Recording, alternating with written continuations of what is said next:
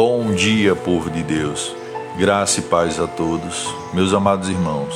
Sabemos que o temor a Deus é o princípio da sabedoria. Então, que possamos, dia após dia, buscar o conhecimento por meio das Escrituras, para que o Senhor nos conduza por caminhos prósperos. Meus queridos, vou deixar dois versículos para a meditação de vocês que se encontra no livro de Eclesiastes, capítulo 7, versículos 11 e 12, que diz: A sabedoria é algo tão bom quanto uma valiosa herança, e é uma bênção para todos quantos vivem debaixo do sol. Pois o abrigo da sabedoria é como o das muitas riquezas. Todavia, a vantagem do saber é esta: a sabedoria tem o poder de preservar a vida de quem a possui. Thank you.